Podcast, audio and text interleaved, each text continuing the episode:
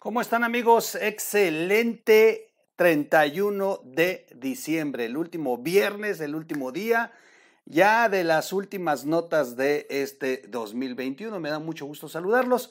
Hemos estado platicando de algunas cosas que no pueden quedarse sin comentar en, en este 2021 y que van a tener repercusión en el 2022. Eh, no nos interesa mucho la vida interna de Morena, bueno, al menos a su servidor, pero sí es importante estar atentos cuando estas, eh, esta, eh, esto que sucede en la vida interna de este partido va a tener repercusiones en sus posibles derrotas. Entonces, si volteamos y decimos, a ver, a ver, a ver, a ver, a ver, ¿qué está sucediendo? ¿Qué está sucediendo en Morena? Porque en una de esas terminan perdiendo elecciones que ya tienen en la mano, que ya tenían ganadas.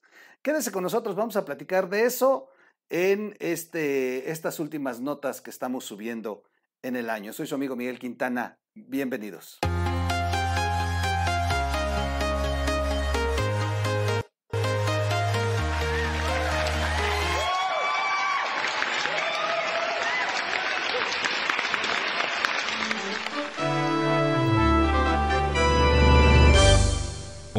Radio. ¿Cómo están amigos? Como les dije, el último viernes, el último día del año y ya las últimas notas. Ya al rato tenemos una con la que cerramos. Ah, vamos a aclarar una nota que está caminando mucho sobre Caroline Adams y esta isla de Holbox. Bueno, esta playa en Holbox que se adjudicaron hace dos años, pero está ahorita resurgiendo por un tuitero que de pronto sacó el decreto y creen muchos que es en este momento y Está interesante el video. Cierro con ese, con ese video este año y ahí ya, este, yo creo que ya nos veremos hasta el siguiente. Pero no se les olvide ver la caminera. Ayer el maestro Fernando Galindo hizo un resumen del año brutal, buenísimo y se los recomiendo mucho. Oigan, suenan los tambores de guerra ahí en Morena. No me gusta darle publicidad a Morena, pero cuando se trata de ver cómo se despedazan, ¿Cómo se autodestruyen? Pues sin duda se convierte en nota y hasta me gusta ponerlos en la portada y en el primer lugar de mis videos. ¿Por qué? Pues porque eso significa que hay fracturas, grietas que pueden darle posibilidad a una oposición que de verdad da pena, da pena tener una oposición cuando hay estas oportunidades tan grandes. Qué lamentable que tengamos una oposición tan perdida cuando el propio gobierno o el propio partido del presidente se pone de pechito. Pero no, pues la verdad es que también los otros no las entienden, no las ven o no las quieren ver. Y bueno, pero vamos a seguir insistiendo, vamos a seguir picando piedra para derrumbar estos muros que han construido falsamente eh, los que dicen llamarse la cuarta transformación. El reclamo del aspirante eh, derrotado en Durango, hombre de Monreal, y la vinculación a proceso de Del Río Virgen, su mano derecha, los primeros misiles. Y a esto le vamos a sumar que ya casi la mayoría de los seis aspirantes están presentando impugnaciones. Una de ellas es Susana Harp. La guerra en Morena, tras las elecciones internas para elegir candidatos a las seis gobernaturas, donde habrá, ah, vamos a poner una imagen, vamos a poner una imagen, es bueno poner una imagen, ¿qué imagen vamos a poner primero? Ah, yo creo que esta, que es, yo creo, la, la básica, la con la que con la que cantaron el inicio de la bronca. Ahí están. Bueno, está un poquito mala la imagen. Déjenme componerla, déjenme componerla tantito. Está más grande este tweet. Eh, no, bueno. Ahí están las manzanas de la discordia. Este. Bueno, tras las elecciones internas para elegir candidatos a las seis gobernaturas, donde habrá elecciones estatales en el 2022, abrió fuego cruzado y se augura que la batalla será larga, porque detrás también está la defensa del proceso para la elección del candidato o candidata presidencial Maqui Ortiz y Susana Harp. Susana Harp eh, mi paisana que también se puso los guantes y dice, ni madres, no queremos eh, esta decisión que se hizo. Susana Harper argumenta que ganó la elección, al igual que el candidato del senador de Durango, que ellos tienen los datos de cómo habían ganado y de pronto nomás por un tema de equidad de género dijeron, bueno, pues a tal lugar esta y a tal lugar esta. Y dice Susana Harp, pues qué jodido, porque están mandando mujeres a perder donde ya está perdido y están reforzando a sus posiciones de amigos. Y otros argumentan que es el tema de Monreal, etc. Que sí es que va a ser un despedazadero que podría aprovechar la oposición. O sea, todo esto lo digo porque es una gran oportunidad para la oposición. Este es el momento en el que debería estar la oposición ya buscando a los que están heridos, como ambulancias, irlos a recoger. Bueno, eh, las derrotas aspirantes de Tamaulipas y Oaxaca denuncian fraude en el proceso por un manejo amañado de encuestas, Maqui Ortiz y Susana Harp. Detrás de la declarada rebelión que sonó fuerte en todo, con todo y tambores de José Ramón Enríquez, aspirante derrotado al gobierno de Durango, está al mismo tiempo el reclamo de Ricardo Monreal contra el método para designar candidatos. Esa, esa declaración fue fuerte, sin duda fue fuerte. A mí se me hace muy interesante cómo se están despedazando. Es, eh, llama la atención Ahora, ya sabemos que a López Obrador eso le vale un cacahuate, ¿eh? O sea, López Obrador quiere, eh, quiere seres que no, que no reclamen, que no piensen, que no opinen, quiere lealtad a ciegas, recordemos, recordemos la, la, la, la frase esta de lealtad a ciegas, bueno, lo quiere en su partido. Vamos a ver. Más pero no solamente Durango, de los demás estados que el día 18 ya habían tomado la decisión. No dejemos que suceda esta injusticia en Durango ni en el país. Y como vimos el video, los dos videos, pues hay una enorme incongruencia entre lo que dice el presidente y lo que se hace en el partido. Y esto es peligrosísimo, porque se perdió la confianza, muchas voces, y es peligrosísimo para el proceso del 2024. Para la candidatura del 2024, se van a respetar las encuestas porque hoy exigimos que se respeten las encuestas. No hay certidumbre. No se respetan las reglas. En Morena gana las encuestas y no se respeta la voluntad del pueblo. Y como lo dijo el Premio Nobel de la Paz, Desmond Tutu, si eres neutral en situaciones de injusticia, has elegido el lado del opresor. Nosotros hemos elegido el lado correcto y son tiempos de definiciones. Se tiene que corregir las decisiones porque nos asiste la razón. El pueblo manda. Todo con el pueblo, sin el pueblo nada. El pueblo es sabio y hay que respetar la decisión del pueblo. Y ahora sí, a ver quién va a amarrar al Tigre en Durango. La próxima semana, el próximo lunes, inicia una caravana desde Durango hasta que se corrijan estos criterios absurdos. Brutal, brutal, brutal. La pelea de Enríquez, hombre del coordinador de Monreal en el Senado, tiene ese fondo de manera velada y se va a poner más ruda ahora que las relaciones diplomáticas entre él y la 4T parecen haberse roto definitivamente. Hay que agregar que ayer mismo y luego de una audiencia inédita que se aplazó durante horas en contra de otro de los mejores aliados en Monreal, el secretario técnico de la Junta de Coordinación Política del Senado, José Manuel del Río Virgen, fue vinculado a proceso por homicidio a pesar de que el juez no aportó pruebas. Dijo usted que vendrá una, dijo usted que vendrá una caravana a la Ciudad de México para protestar contra el dirigente de Morena. ¿Qué le quiso decir a los duranguenses? Pregunté a Enríquez, eh, le, hace la pregunta el, periodista. No, a todo el país. Vamos a una, vemos una gran incongruencia entre lo que dice el presidente y hace el partido. Y esto es peligrosísimo para el 2024. Documentamos ante notario que Morena, antes del proceso, ya había decidido candidatos en Oaxaca y Durango. Nunca lo habíamos visto en política. Estamos en un movimiento donde decimos que el respeto al pueblo es no robar, no mentir, no traicionar. Es precisamente que esa columna vertebral se cae. Se están robando la elección y están mintiendo.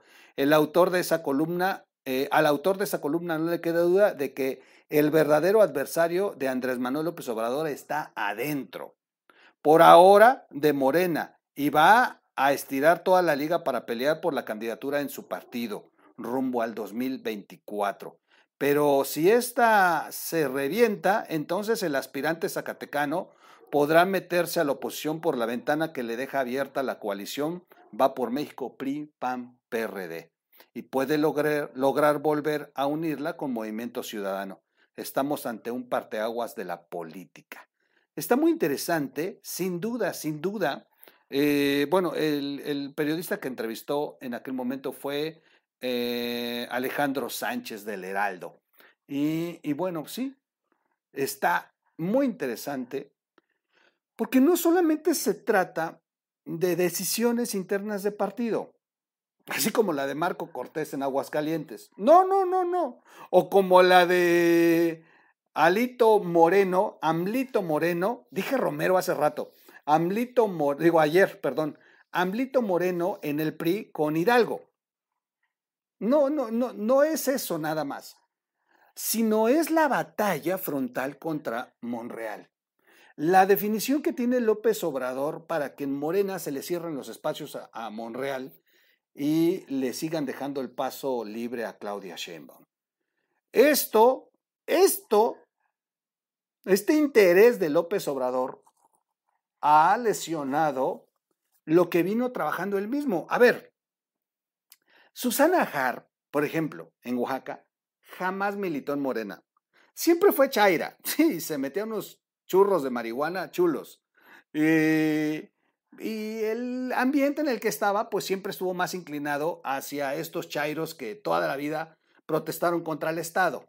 Pero jamás militó en Morena. Un día le dijeron, oye, pues vente a Morena y la convierten en senadora porque se les complicó el proceso interno en Oaxaca para decidir un senador. Y se trajeron una ciudadana para calmar a los grupos. Eso hicieron, se trajeron a Susana Jar. El problema es que ya arriba y siendo senadora, la empezaron a alimentar con la idea de que podía ser la candidata a gobernadora para seguir calmando a los grupos y ponerle barricadas a estos grupos. Y así se fue. Y de hecho le metieron una paliza al aspirante más fuerte, Salomón Jara, el senador. Palizas. Todo el Estado federal, todo Morena, volteado hacia Susana Harp. Le hicieron campañas, la trajeron, la subieron, le publicaron, la entrevistaron. Bueno, era la candidata oficial.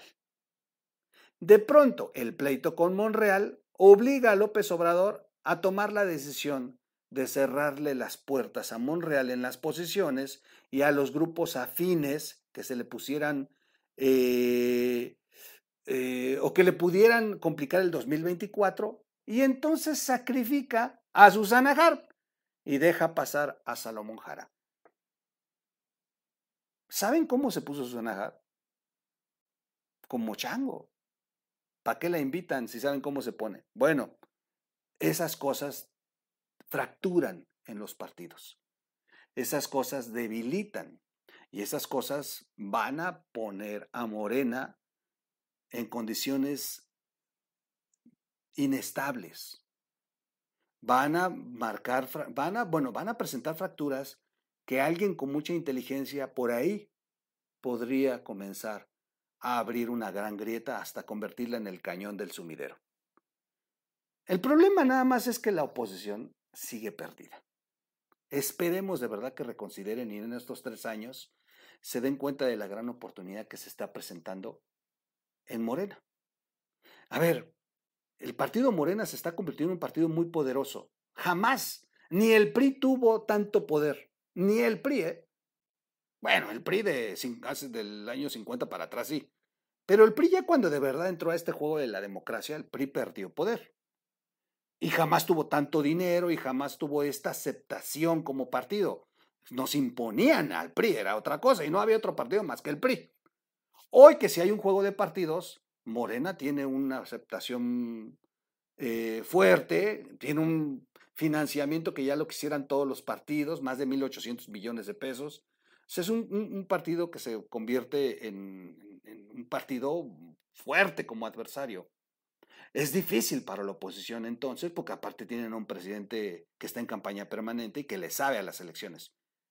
Pero el propio Morena, el propio presidente, ha debilitado y ha generado las fracturas en el partido. Así como lo ha construido en un partido poderoso, también lo ha puesto en un partido vulnerable, en una gran oportunidad. Corresponde entonces a la oposición aprovechar estas grandes grietas, aprovechar estos, de verdad, estos eh, descalabros que tiene Morena, que no los van a arreglar. O sea, ya el pleito con Monreal ya no lo van a arreglar. Por más que diga Monreal no me voy a ir, es parte de la política, pero ya se fue, ya no está en Morena. Ya nomás se va a quedar tres años de estarle picando al presidente para desgastar a sus candidatos. Las fracturas de Morena pueden ser un aliento para este país. En lugar de estar pensando en otras cosas, ahí es donde está la clave. Quien entienda de política y más de elecciones, ahí está la clave. Lo único que se tiene que hacer es una política de altura para poder aprovecharte de estas fracturas, de, estos, de estas rupturas y capitalizarlas y darle la vuelta morena hay esperanza. Por eso hice la nota hoy, porque los tambores de guerra de Morena son la esperanza de los que queremos que Morena se vaya de palacio. No hago una nota porque de, porque de pronto se me dio apoyar a Monreal, no que yo soy el que menos cree en Monreal. Yo lo he puesto aquí y lo voy a seguir poniendo en la mesa. Soy el que menos cree en Monreal. Porque Monreal, si no estuviera tirado y pisoteado y exiliado y, y fuchicaca por parte del presidente, Monreal ahorita sería el peor enemigo de México. Si fuera el candidato oficial, Monreal ahorita estuviera aprobando todo lo del presidente, pisoteando a los mexicanos, porque es el favorito del presidente. Pero como no es el favorito ahorita Monreal, pues se pone de chulo más de nuestro lado que del lado del presidente. Bueno, hay que apoyarlo, hay que seguirlo empujando hacia esa fractura, hacia eso tampoco quiere decir que uno crea en Monreal. Bueno, al menos yo no. Ni, tampoco me gustaría verlo de presidente, ¿eh? déjenme decirles. Jamás me gustaría ver a Monreal de presidente. Solo estoy diciendo que estas fracturas hay que aprovecharlas. Y no es para ir a Monreal y volverlo candidato, tampoco. No creo en Monreal. Y no creo que sea la solución. Partir a Morena con otro de Morena no lo creo. Pero sí aprovechar las fracturas que se están dando para que con mucha inteligencia sociedad y partidos políticos de oposición puedan generar un frente real, no esos frentes que andan convocando, no, un frente real para poder en las elecciones ganarle a Morena y recuperar este país. Son las últimas notas del año, son los últimos comentarios del año, es el último día del año, feliz año nuevo para los que no vayan a ver el siguiente video, feliz año nuevo, reciban un gran abrazo, mi afecto, gracias por estar con nosotros aquí en RIT Noticias, en O Radio, en las plataformas para podcasts. Y nos vemos el próximo año. Nos vemos el próximo año. Hay un último video, sí, pero si no nos vemos en el siguiente video, bueno, pues nos vemos el próximo año. No sé qué va, si el primero voy a levantarme crudo. No, no, no, no, no, no, no tomo. La verdad es que Ahorita no estoy tomando por mi problema de la, de la espalda, pues si no, si me echaba un, por lo menos un mezcalito, pero no, no estoy tomando. Pero pues un par de películas y una buena cena, a lo mejor me motivan a levantarme tarde y en una de esas no hago nada el primero, pero el dos ya estaremos dándole como siempre.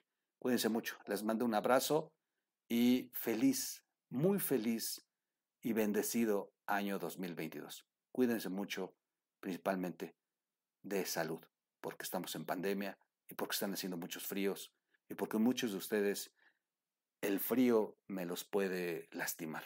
Cuídense mucho. Ahorren y no gasten. Mis mejores deseos para el próximo año. Vámonos. Gracias a todos. Estamos terminando el año trabajando. Y dicen que como terminas el año, comienzas el siguiente. Bendecido el trabajo, bendecido que ustedes ven nuestros videos, bendecido este ejercicio de comunicar. Qué mejor forma de terminar el año. De verdad, gracias.